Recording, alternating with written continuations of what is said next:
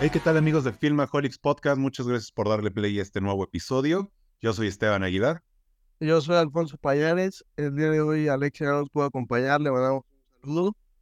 Y nada, pues vamos a retomar una sección que la teníamos medio olvidada. De hecho, solo hicimos un episodio de ella que fue el primero de, de este podcast, que es acerca como de un género en específico.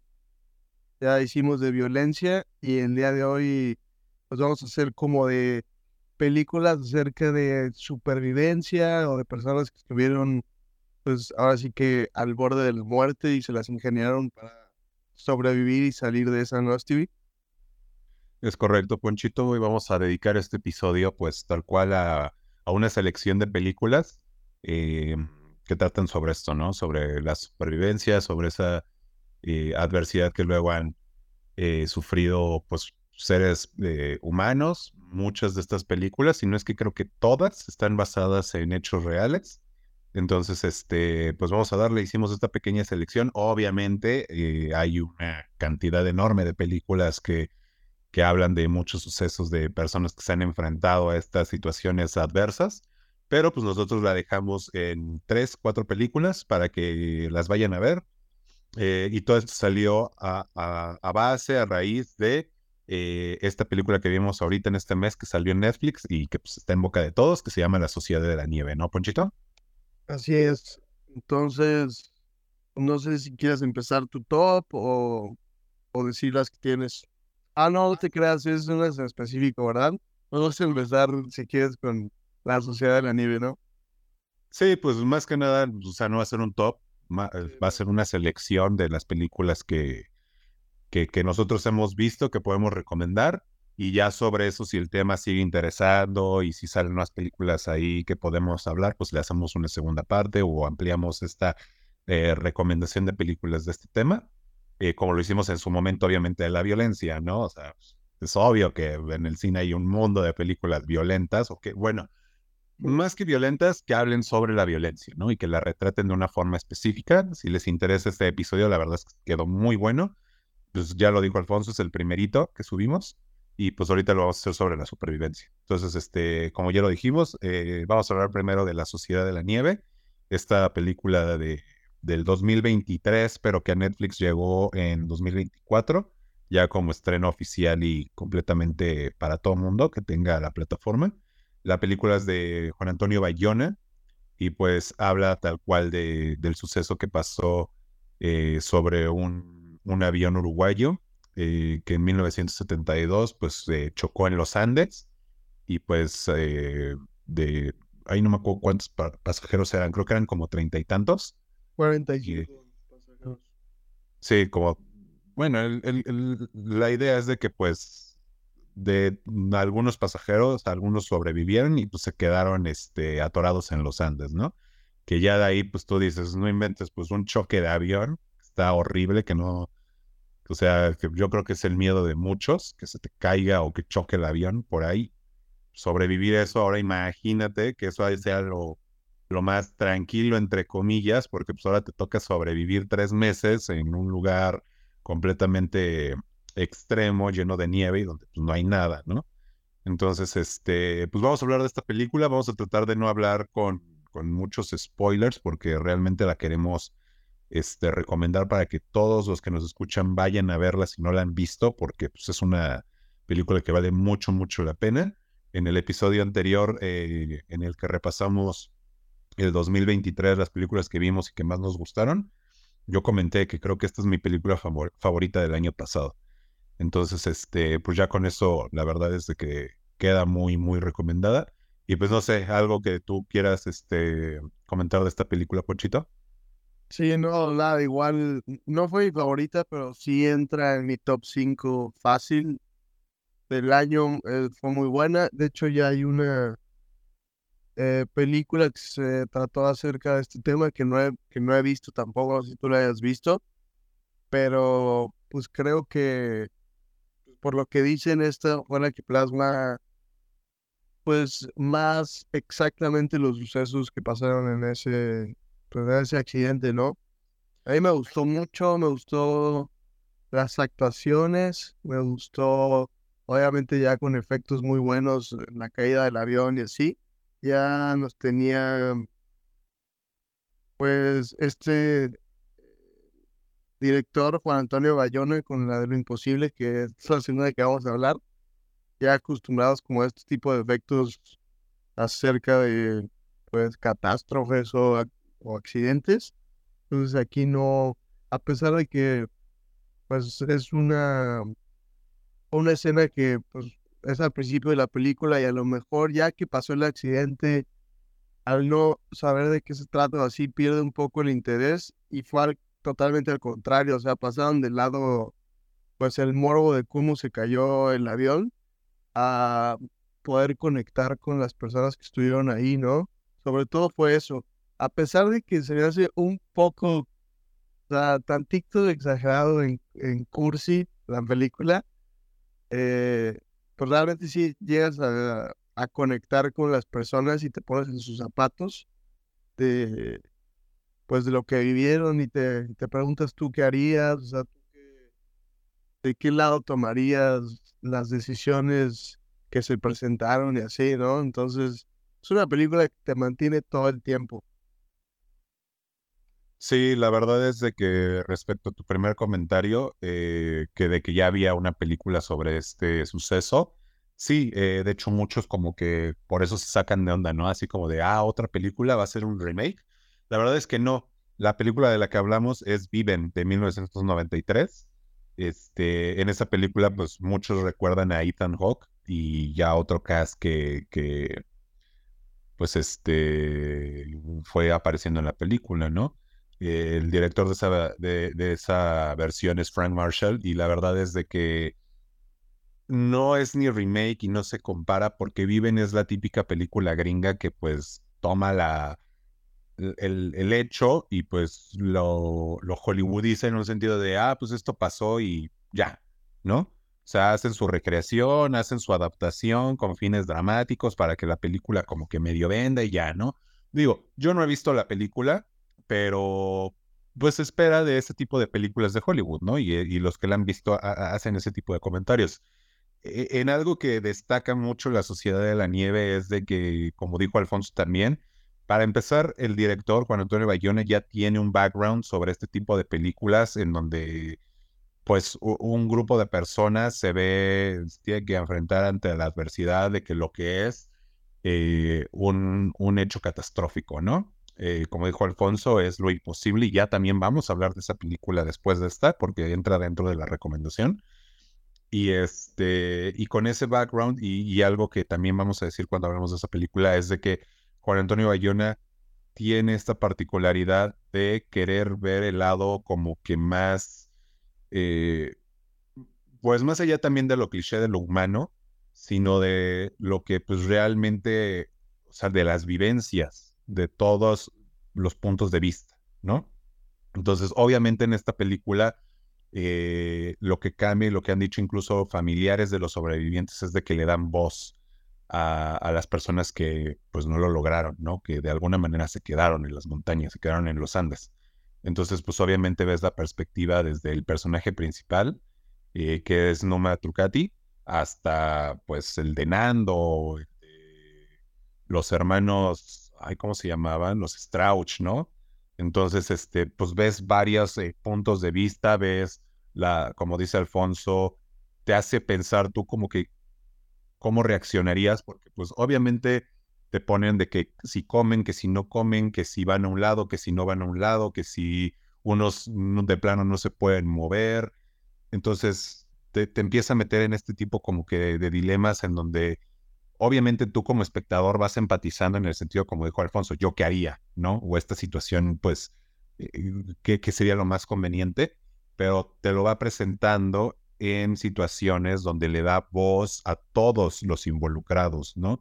y les da pues su respectivo homenaje, no sé si decirlo, o sea, desde el choque del avión, como ves que hay víctimas fatales, algo que hace la, la película es va enlistando a esas personas que van falleciendo y les va dando como que su, su, su representación, ¿no? El de, oye, esta persona estuvo aquí, esta persona murió en el accidente y pues es una persona, ¿no? No hay que olvidarnos de ella. Ella, esas personas estuvieron ese día en ese accidente y a medida que van pasando los días y también desafortunadamente van falleciendo otros, este, otras personas, pues también se va notando y sí tiene un peso. Ahí una de las escenas que más me impactó es cuando Numa habla con, no me acuerdo del nombre de este personaje, pero que es el señor que tiene como una esposa.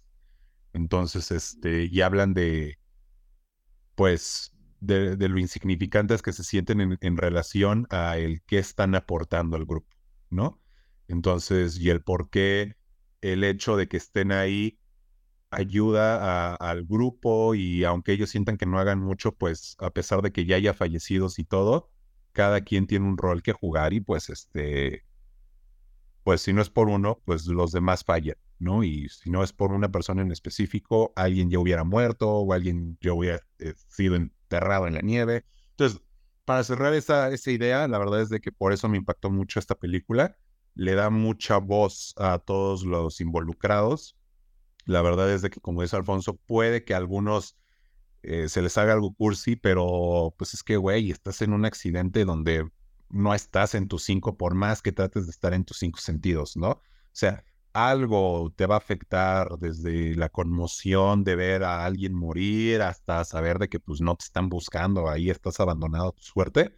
Entonces, este, no sé, o sea, debes de tener una unidad cañona como para no, no, no, no perder esa poca cordura que te queda, ¿no? Entonces, eso en un nivel narrativo, la verdad es de que está muy bueno, sí le da mucha humanidad a estas personas.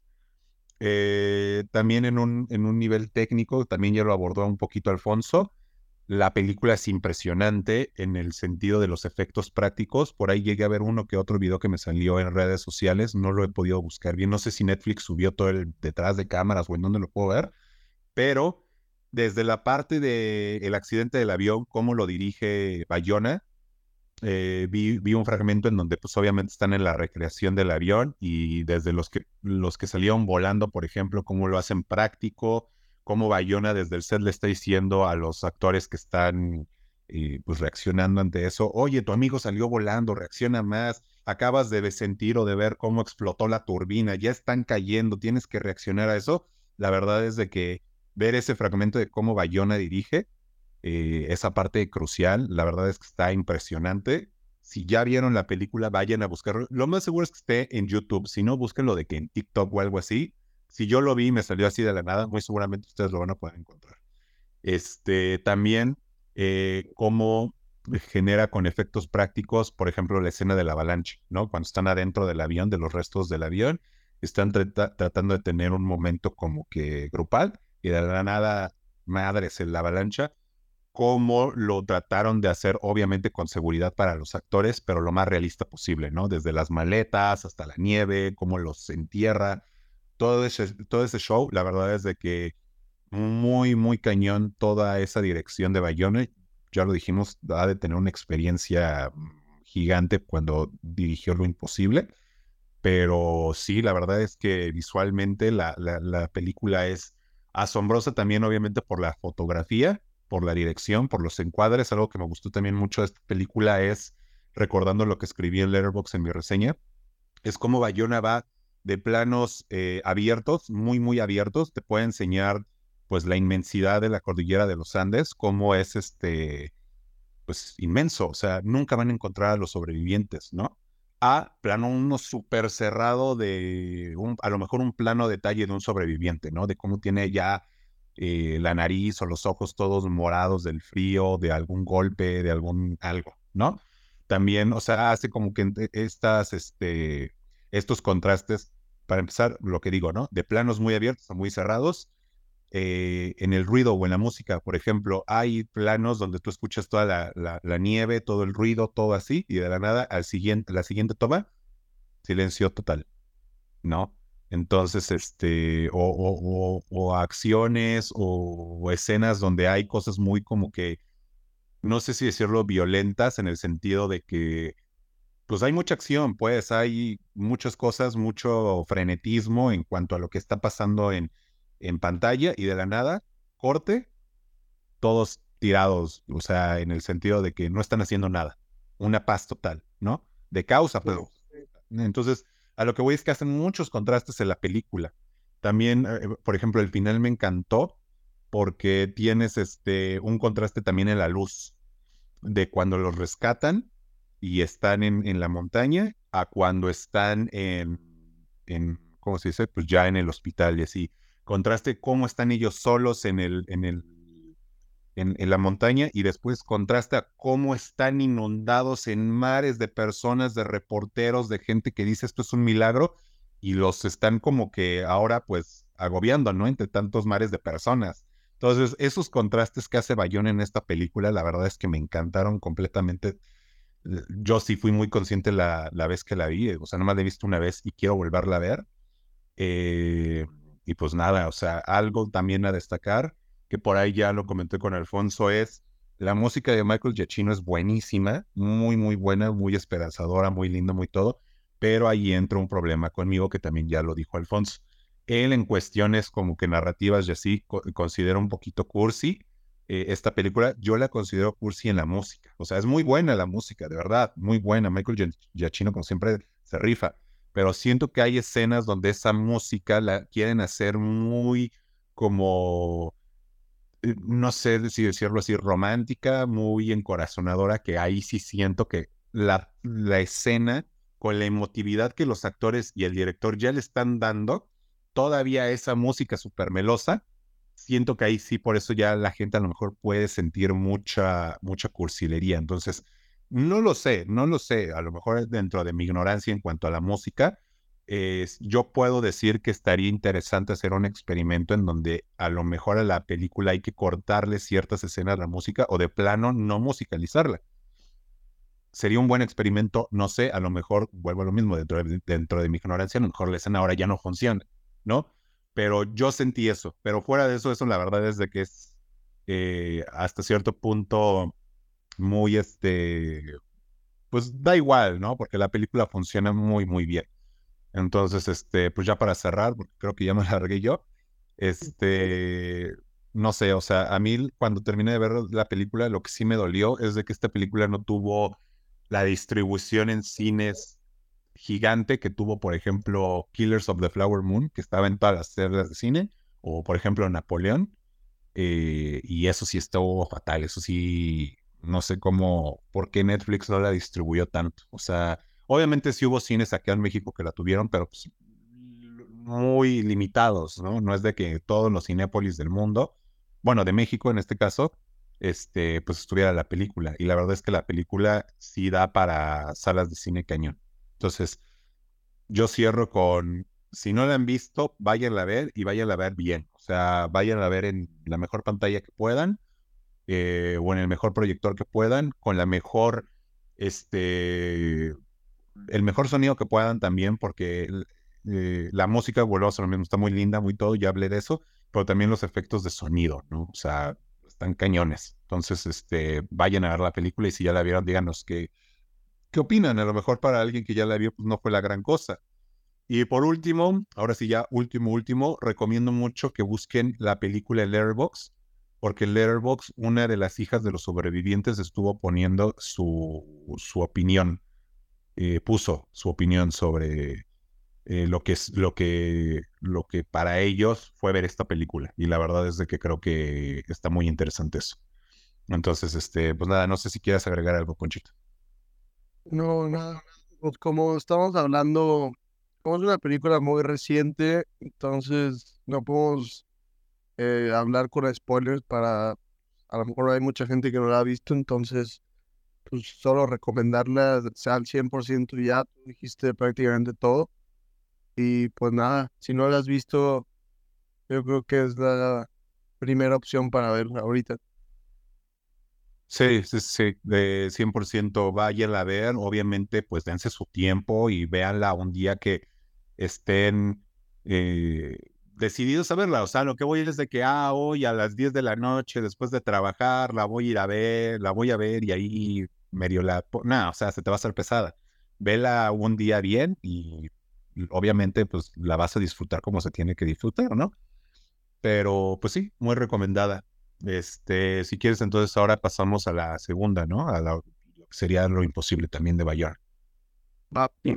Sí, pues eh, lo imposible, que no sé cómo se llama en inglés, ¿tú sabes?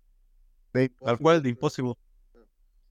Eh, es una película de 2012, como ya dijimos, del mismo director eh, Juan Bayona, que de esta de la Sociedad de la Nieve.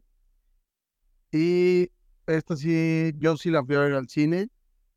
Es una película eh, que sale Tom Holland, Naomi Watts y Iwan McGregor. O sea, un cast demasiado bueno. Y pues nada, trata de la historia de un tsunami que eh, pues destruyó prácticamente eh, una Tailandia. Eh, y esta familia fueron a pasar vacaciones ahí, entonces ahí los agarró. Y justo como había dicho en la película pasada, que no iba a defraudar en efectos visuales porque esta pues un año, en el año 2012 tuvo pues el efecto de, del tsunami que va arrasando eh, Tailandia, pues es demasiado bueno. O sea, me acuerdo la, la escena, cómo se siente la tensión de que empiezan a, pues como vibrar las cosas, empiezan a mover las cosas, la, las aves empiezan a alejarse de ahí. Y es una escena, yo creo que muchos ya la han visto, que Tom Holland está jugando con una pelota en la alberca y de la nada mocos llega la olota y es impresionante cómo arrasa todo, literal. O sea, cosas volando, eh, personas tratando de no ahogarse. Y aparte de lo que daba mucho miedo de eso, era que ya estando abajo del agua, las cosas literal se disparaban como proyectiles y te podían hacer daño. Eh, en cuestión, como dije, de efectos visuales, es una, la neta es una joya. Y creo que es una película mucho más fácil de digerir que La Sociedad de la Nieve, porque pues esta transcurre en más partes, no tiene tantos diálogos y creo que es una película que podría decirse que es mucho más palomera, ¿no?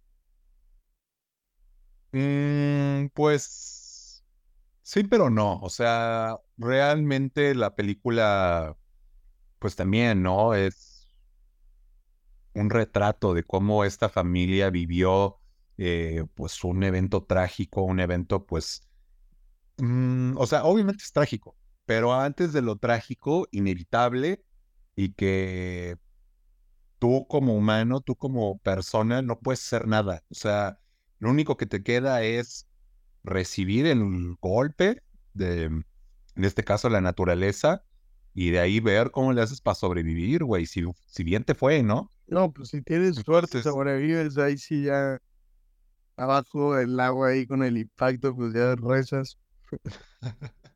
sí, o sea, por ejemplo, yo en ese sentido, pues obviamente nunca he vivido un tsunami, ¿no?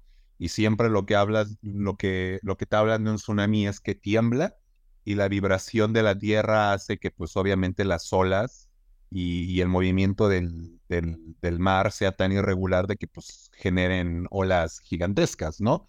Pero por ejemplo algo que me pasó viendo la película y digo, sé que también es una película dentro de lo que cabe puede haber efectos este, ficticios que nada más sirven para mm, aumentar el tamaño del drama, pero eso es lo que voy, ¿no? O sea, hasta donde yo, yo tengo entendido, primero tiembla y después es el tsunami. Pero en esta película no, tembló y fue el tsunami, o sea, no les dio chance de reaccionar, ¿no? Entonces, eso, por ejemplo, a mí me sacó mucho de onda. Y luego, como dice Alfonso, o sea, el saber de que, ah, pues si es un tsunami, me meto al agua y ya, ¿no? O sea, realmente Bayona, o sea, te demuestra cómo es algo tan violento que te va jalando kilómetros y dentro de esa arrastrada que te da el agua, pues todo lo que dice Alfonso, ¿no? Todo lo que hay de objetos que te pueden atravesar, que te pueden lastimar, que te pueden tal cual empalar, ¿no? O sea, la escena como de las, estas como ramas, ¿no? Entonces, este, o sea, sí está, o sea, lo que yo voy con esto es de que a lo mejor te refieres a Palomera en el sentido de que, pues, obviamente tiene un cast así, este, muy hollywoodense, a lo mejor la gente no le pesa tanto en ese sentido, pero... O sea, sí es menos pesada que la Sociedad de la Nieve, pero aún así, por ejemplo, yo hablando de mi, desde mi experiencia, yo también la sentí muy pesada, eh, en el sentido de que es mucho sufrimiento, es mucho como que martirio lo que estás viendo, como para decir, ay, pues me lo voy a pasar bien chido aquí comiendo palomitas, ¿no? De hecho, yo me acuerdo que para la sociedad de nieve yo sí me había comprado unas palomitas y dije, ah, me voy a sentar y quiero así como que la experiencia cinematográfica, pero ándale. Pero por una u otra razón al final ya no me hice las palomitas y cuando terminé de ver la película así dije, güey, no mames, hubiera botado las palomitas, ¿no? O sea, me hubieran dado, no asco, pero sí hubiera dicho, güey, yo que ando comiendo palomitas mientras ando viendo a gente sufrir, ¿no? Eso es lo que voy. Entonces, este, sí, o sea, la verdad es de que aquí voy a aprovechar para hacer un paréntesis porque después de ver La Sociedad de la Nieve, sí me dio por ver la filmografía de Bayona y la verdad es que ya viendo todas sus películas, o, al menos sus largometrajes, sí puedo decir que Bayona es muy bueno retratando eh, ese miedo. O sea, yo creo que él como cineasta tiene eh, como narrativa principal, o una de sus narrativas principales es el miedo a ser separado por una fuerza mayor de algún ser querido, ¿no? Pasa este, en la Sociedad de la Nieve. Es muy buena. Pasa obviamente en el orfanato pasa eh, lo imposible. Eh, lo vemos, por ejemplo, en la, en la escena con la actuación de Iwan McGregor, por ejemplo, cuando se rompe en llanto, cuando pues dice, pues es que, güey, yo no sé nada de mi familia, ¿no? Entonces, este, muy buena. Eh, también cuando Tom Holland, o sea, pierde en el hospital a la mamá, ves cañón la desesperación de, de, de él, de su personaje. Y este, y pasa en A Monster Call, entonces, este, la verdad es que Bayona, con esa temática en mente, traducido visualmente, te da unas imágenes muy desesperantes, ¿no? Volvemos a lo mismo eh, de cómo los personajes se sienten impotentes y se sienten diminutos ante la inmensidad de esta devastación, ¿no? Volvemos a lo mismo, en la sociedad de la nieve te pone unos planos en, eh, completos de los Andes que tú dices, güey, o sea, eres una hormiga entre ese, ante ese, entre esa situación, ¿no? De la sociedad de la nieve también cuando dicen, cuando escalan y suben tantito a la montaña y dicen, güey, es que todo es blanco. No se ve el, el, avión, nunca, aunque pasen justo arriba de nosotros, nunca nos van a ver. O sea, está cañón, ¿no? En, en lo imposible, como ves también con planos muy abiertos, todo eh, inundado, güey, ¿no? Y ya después con planos cerrados, como la basura y como todos los árboles y así, pues te pueden generar el desgarre que le generó, por ejemplo, a la mamá, ¿no? En, la parte de atrás de la pierna. Yo dije, no, qué, qué gráfico está esto, ¿no? Este, y pues sí, lo mismo pasa en toda su filmografía. Entonces, eh, retomando lo imposible, la verdad es que la película te sitúa muy bien eh, el escenario de lo impactante que puede ser un tsunami. Entonces, güey, o sea, cero te van a quedar ganas de que si un día estás en una islita, en Tailandia, en Japón, en algún lugar donde son muy susceptibles a un tsunami, de que prepárate porque ya sabes lo que te puede esperar, ¿no? Y eso, volvemos a lo mismo, esto es una película. Vivir realmente una experiencia real, eso, o sea, estar fatal mil veces peor, ¿no? Entonces, pero destacamos esa gran labor cinematográfica que Bayona, con efectos prácticos, reales, nada de CGI, o bueno, obviamente sí usa CGI, pero muy, muy, muy poco, o sea, o sea, todo lo que visualmente generó está cañón, o sea, está muy de Hecho, de hecho, también hay en YouTube, también me ha salido justo como dijiste, cómo se filmó La Sociedad de la Nieve, a mí me han salido escenas de cómo se filmó, es, es perdón, eh, videos de cómo se filmó esa escena de, de Tom Holland en, en, la alberca cuando cayó toda la nieve, digo, la nieve, la, el agua del mar. Entonces no sé si ahí Bayona lo, lo suba adrede o no sé en sus películas, pero justo también, igualito como tú me dijiste, eh, ah, me salió, pero ahora en lo imposible, detrás de cámaras de cómo se filmaron. Sí, eso la verdad es de que está muy interesante. O sea, es una recomendación que nosotros les hacemos y, que se ha perdido también por el streaming, ¿no? Pero antes, por ejemplo, a los que nos llegó a tocar, pues los, DVDs, los Blu-rays tenían esos detrás de cámara y de eso aprendías mucho. Ahora, pues no toca más que verlos, eh, tratar de encontrarlos en línea. Pero sí, o sea, yo no he visto lo de lo imposible, pero también eso deja mucho eh, en, consideración el trabajo de Bayona y de los actores, ¿eh? O sea, en lo imposible me sorprendió cañón Tom Holland. O sea, la verdad es que creo que es el mejor de la película.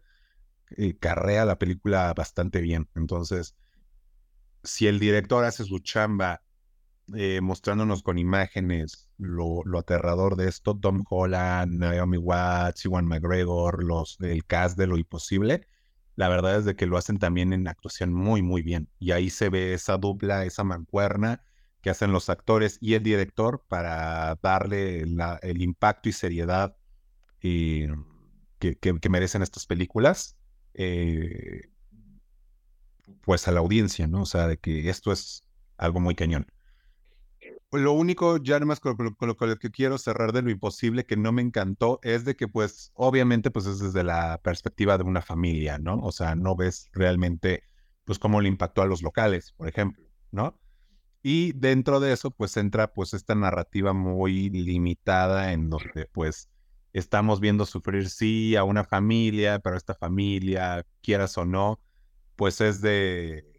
Tiene ciertos privilegios, ¿no? O sea, porque, pues, es eh, eh, son en la película, si mal no recuerdo, eh, gringos, ¿no?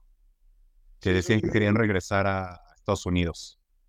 Si mal no recuerdo, son gringos, pero el típico, pues como que discurso, o sea, un poquito enterrado de que pues esta familia sufrió mucho. Obviamente, eso no, nunca lo voy a negar, ¿no? Y sea quien sea, pues va a sufrir, güey pero a lo que voy es de que pues, estamos viendo muy limitada la perspectiva a la familia y pues que también esta familia pues tiene hasta cierto punto privilegio, ¿no?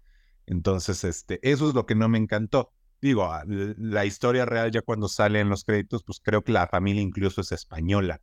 Entonces, yo no sé si hay realmente la familia real, de la vida real, tuvo esos privilegios o no. Eso es lo único que no me encantó. O sea, yo entiendo que la historia se basa en ellos y es de ellos, pero siento que le quita parte de ese peso, ¿no?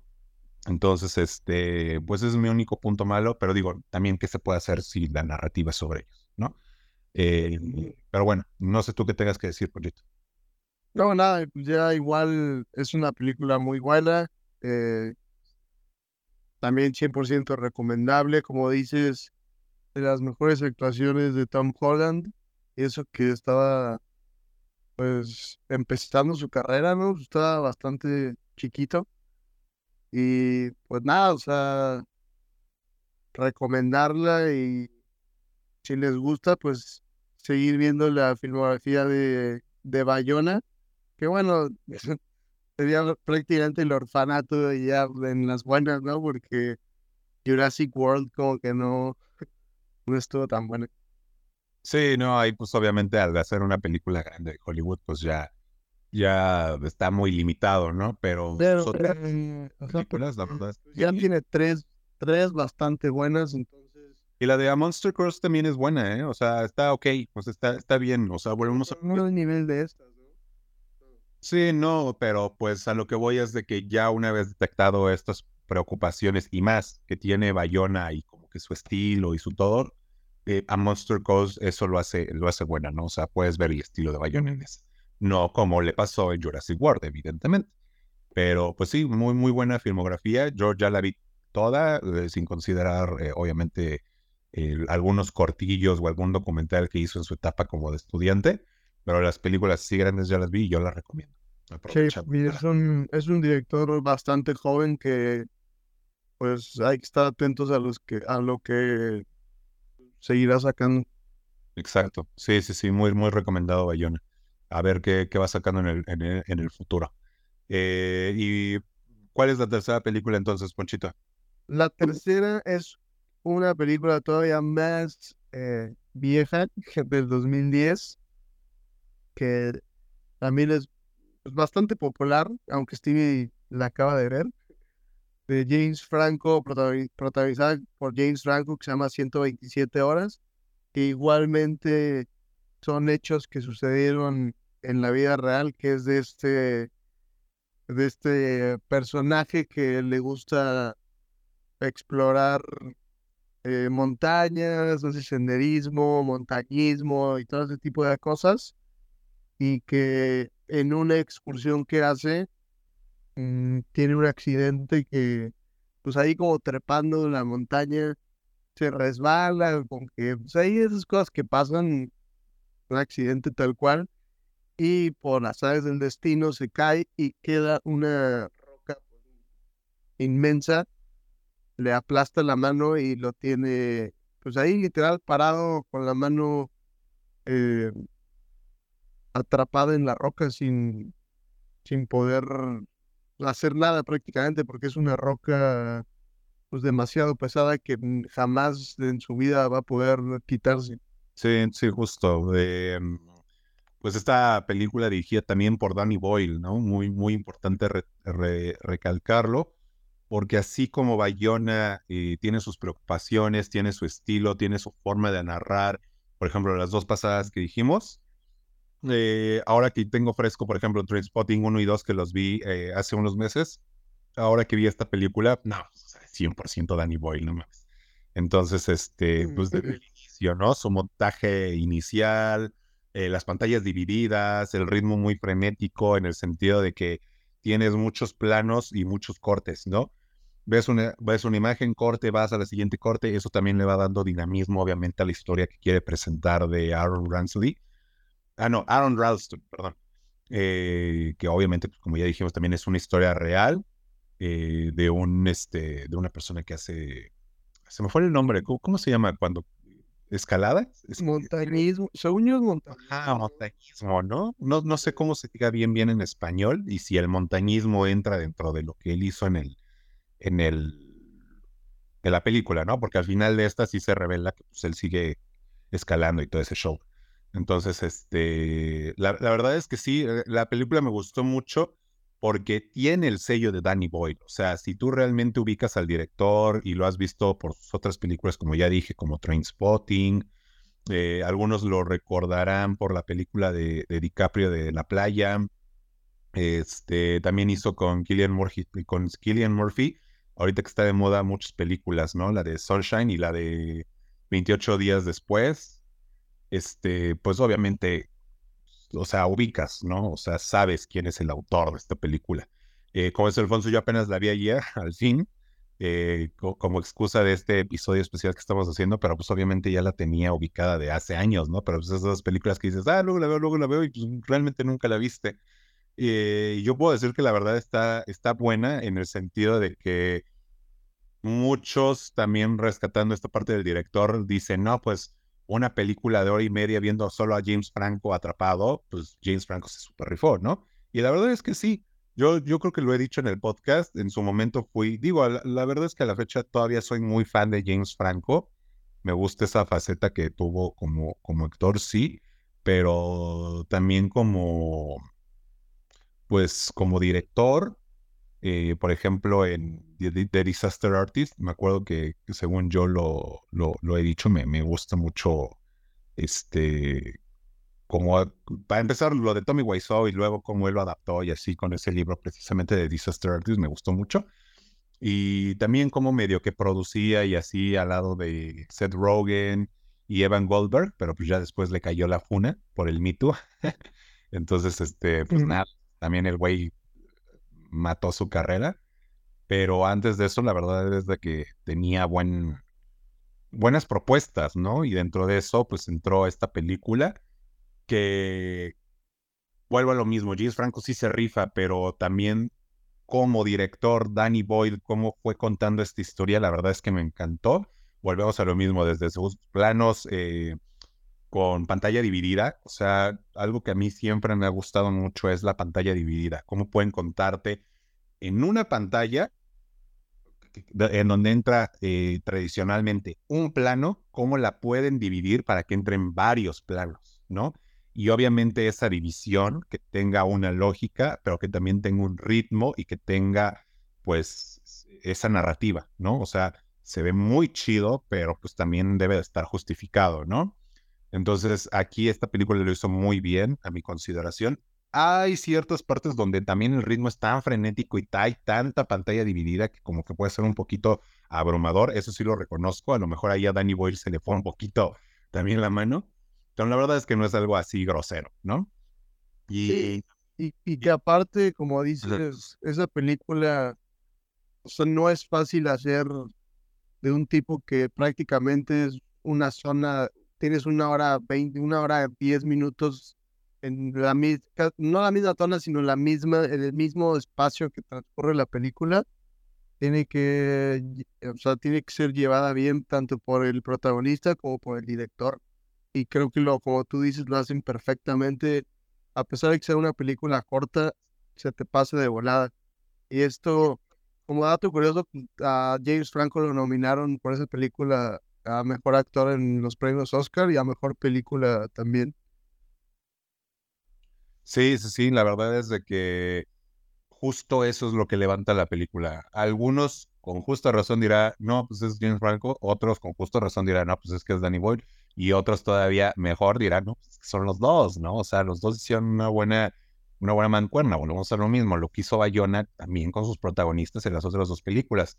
Entonces, también ya con esto nosotros nos estamos dando cuenta que para hacer o para tener una muy buena película de esta temática como de supervivencia, en el que te enfrentas a un a un evento desafortunado y muy desastroso, eh, pues la clave en este tipo de películas son los dos, ¿no? El, actor y el director. Obviamente más recursos entran en juego, pero ellos dos van a ser los que te carrean la película 100%. Eh, siguiendo con esto, por ejemplo, también me gustó mucho las tomas que hacía como de tipo desplazamiento con cámara rápida, en donde, por ejemplo, James Franco está, bueno, el, el personaje de Aaron Ralston está ya muriéndose de sed y hace este como desplazamiento de todo el, la ruta que él siguió hasta la, hasta la camioneta en donde casualmente dejó un Gatorade. Ah, así todo preparado, bonito, con el sudorcito y las gotitas. Así. Comerciales de refrescos. Y... Ah, también, exacto. Cuando hace ese montaje, no, tú dices, che, descarado, ¿no? Igual me gustó mucho la escena donde hace como de presentador de, televisión o de radio, no me acuerdo. Y, y se, se, pone como en dos personajes que, pues, el presentador y, y, que lo está entrevistando y él mismo, ¿no? Como dice, se dice que, güey, no le dijiste a nadie que ibas ahí.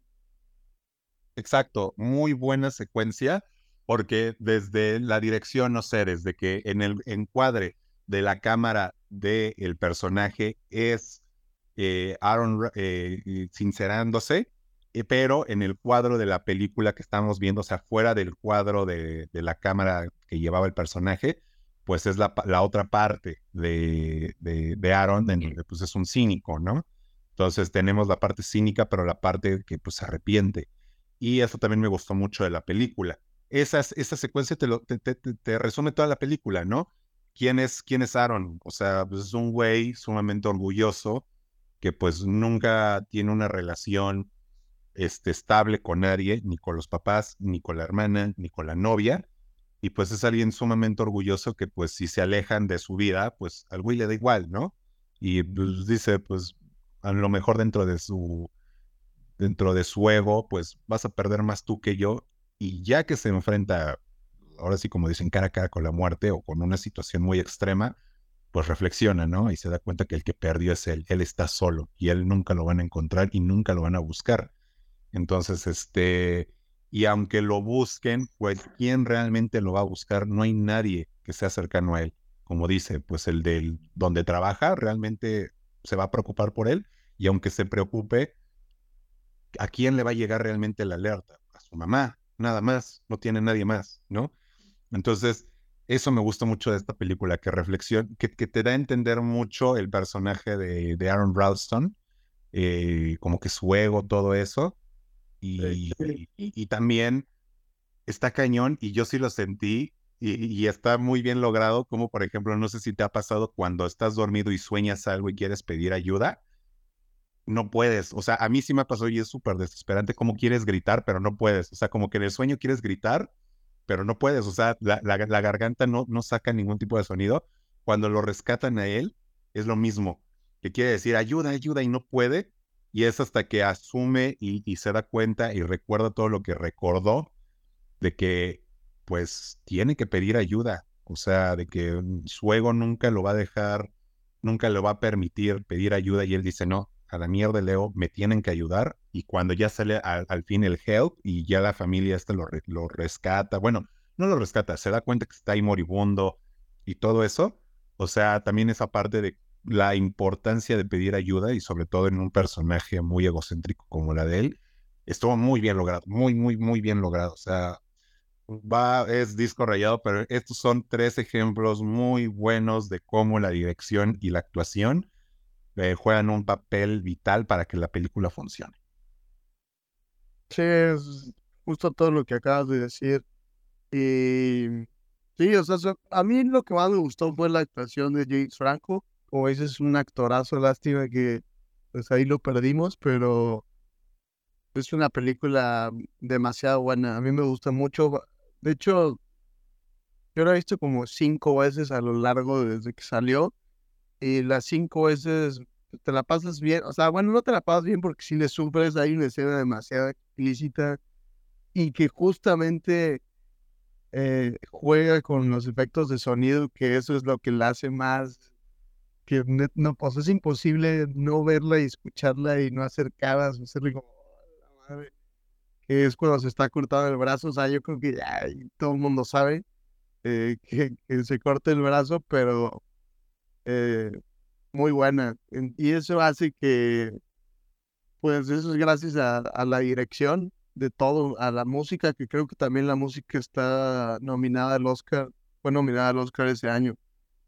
Y pues creo que es una muy buena película que si quieres verla y, no te da ansiedad, porque en algunas, en algunas partes a mí sí me da demasiada desesperación, incluso más que las películas de lo imposible o de la sociedad de la nieve, que literal está amarrado ahí a la, a la roca, que sabes que ya perdiste el brazo y que cómo te has salido, es prácticamente dormirte ahí a, a esperar a que te mueras pero al final de cuentas, pues la supervivencia humana, yo creo que siempre gana. O sea, yo sin quitarle mérito a, Aaron en la vida real, creo que la mayoría de las... Ahorita no piensas que puedes hacer eso, o sea, que no eres capaz de cortarte el brazo. Pero yo creo que la mayoría de las personas ya estando ahí, o sea, ya estando en que sea la última opción, yo creo que sí lo, lo haríamos, ¿no crees? Mm, sí, sí, obviamente pues va a depender de la persona, de la situación, pero dentro de esos extremos volvemos a lo mismo y también es algo que las tres películas hacen muy bien. O sea, te dan a medir eso, ¿no? Los extremos que puede llegar a ser las personas, que a lo mejor dentro de nuestra comodidad aquí hoy en día podemos decir, no, ¿cómo es posible que te cortes el brazo? No, ¿cómo es posible comer carne humana? No, ¿cómo es posible, este, caminar tantos kilómetros con la pierna deshecha, ¿no? O sea, güey, entre que la, la adrenalina, perdón, el sentido de supervivencia, el shock, todo ese tipo de factores que pues realmente, güey, cuando hemos vivido, tú cuándo has vivido una situación así, yo creo que nunca la he vivido. No, güey, aparte eso, lo que me gusta de estas tres películas que hemos hablado es que fueron, o sea, si no hubieran sido hechos reales, y tú ves estas películas, dices que jalada, o sea, jamás hubieran sobrevivido. Sí, dices, no te creo, güey. O sea, Ajá, exacto. No, no, no se las crees que, que pasaron por eso. Sí, justo. Es lo mejor. Yo creo que eso le da pues, un plus, no sé si sea por morbo o qué, pero la neta es que son muy buenas.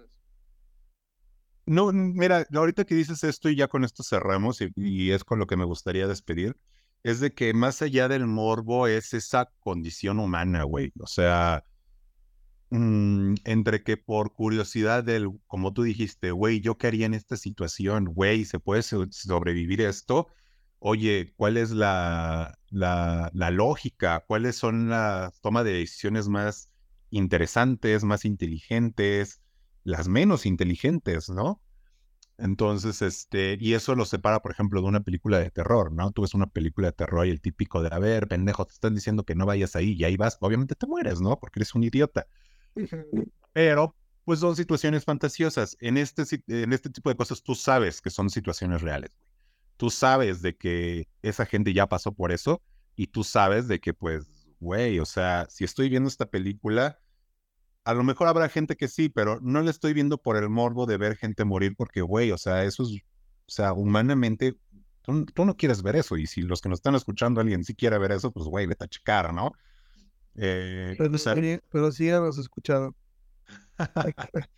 eh, pero, o sea, lo haces por, güey, ver esa condición humana de cómo siguieron juntos, cómo sobrevivieron, cómo mentalmente superas esa adversidad cómo sales adelante a fin de cuentas, ¿no? Y estas tres películas, eh, las cursis o no, pero pues a final de cuentas están basadas en testimonios reales y esos, pues no, o sea, lo real no se lo puedes quitar a, esa persona que vivió eso, ¿no? O sea, no se lo puedes cuestionar, güey, porque pues son desde situaciones extremas hasta momentos en donde pues a lo mejor no estás, vuelvo a lo mismo en tus cinco sentidos, y el único sentido que realmente importa es la, la sobrevivencia, ¿no? De, de, eso viene la evolución humana. Entonces, este, pues a mí me gusta cerrar con, esa, con ese pensamiento. Em, ya hablando más de cuestiones técnicas y cinematográficas, pues ya yo lo que pude eh, apreciar de estas películas, pues ya traté de como que explicarlo lo más, lo, para que la gente que, que luego también ve estas películas y es válido y le gusta y ve más películas, no solamente de supervivencia, o sea, de, de cosas generales, y dice, sí, me gusta, pero no sé eh, traducir el por qué me gustó esta película. Bueno, con base a lo que yo y Alfonso ya dijimos, también ustedes pueden encontrar cosas que les gusten o que no de estas películas. Ah, tienen razón, me gustó la, las, contra, las contraposiciones que hacía Bayón, ¿no? En lo imposible. Digo, en La Sociedad de la Nieve. Ah, me gustó el montaje de Danny Boyle en 127 horas. O sea, ya tienen más como que eh, maneras de decir qué recursos cinematográficos fueron los que les gustaron para determinar si una película sí les gustó o no les gustó, ¿no? Entonces también eso es lo que, lo que, lo que me gusta hacer en estos sentidos para que los que nos escuchen pues tengan este, esas herramientas y si tienen otras mejores que nosotros, pues también, ¿no? Entonces, este, pues nada, Ponchito, ¿algo con lo que te gustaría cerrar? Sí, no, nada, pues estas tres películas son bastante buenas como dice, a lo mejor no son para cualquiera, pero creo que, pues a mí lo que me deja en lo personal estas tres películas, como dices, es la condición humana de siempre querer sobrevivir. O sea, a cualquier adversidad, así ves que el avión quedó en medio de la nada, que no tienes idea eh, cuándo te van a venir a rescatar, que incluso ya sabes que no te van a venir a rescatar, sigues queriendo sobrevivir y sigues queriendo como hay un speech por ahí en la Sociedad de la Nieve que dice que hay que sobrevivir, o sea, hay que, no hay, no te puedes dejar morir, o sea, así no venga nadie, así nada, hay que pues darlo todo hasta el último día. Igualmente, como sucede en las 127 horas, que pues, no te va a quedar de otra más que cortarte el brazo, tratar de sobrevivir, así como hasta en películas de terror, en algunas buenas que dicen, pues sí, a lo mejor ese güey mide 3 metros y pesa 150 kilos, pero voy a tener que dar el tiro porque eh, así es la condición humana y eso es lo que nos destaca, es lo que nos hace estar arriba de la cadena alimenticia y lo que nos hace, pues la neta, lo que somos, somos eh, sobrevivientes. Y pues nada, hay que aplicarlo también en el día a día, obviamente ya cosas menor escala, pues trata de hacerlo y pues muérete en el intento, ¿no? Claro, 100%. Para más eh, pláticas motivacionales, pues sigan a Ponchito. Pero, pues sí, o sea, con cada subgénero del cine, pues vas a entrar a este maravilloso proceso de la catarsis. Entonces, este, pues nada, con esto cerramos el episodio. Obviamente sabemos que hay más, más películas de, de, de, este tipo de como subgénero, de supervivencia, de la condición humana ante la adversidad. Em, si les interesa que hablemos de más películas, si hay alguna que sea su favorita que no mencionamos y que les gustaría que, comentáramos, mándenos mensaje allá por Instagram los que nos siguen. y obviamente con todo el gusto lo, lo, consideramos. Y pues ya, con esto cerramos este episodio. Y pues nada, yo soy Esteban Aguilar. Yo soy Alfonso Payares. Y pues nos vamos viendo, chavos. Eh, sigan al pendiente del, del, podcast. Vamos a estar tratando ya ahora sí de subir eh, lo más seguido posible para que tengan ahí eh, pues esta dosis diaria de, de, entretenimiento, de información, de, de recomendación, como lo quieran ver. Y pues nos vamos viendo. Bye.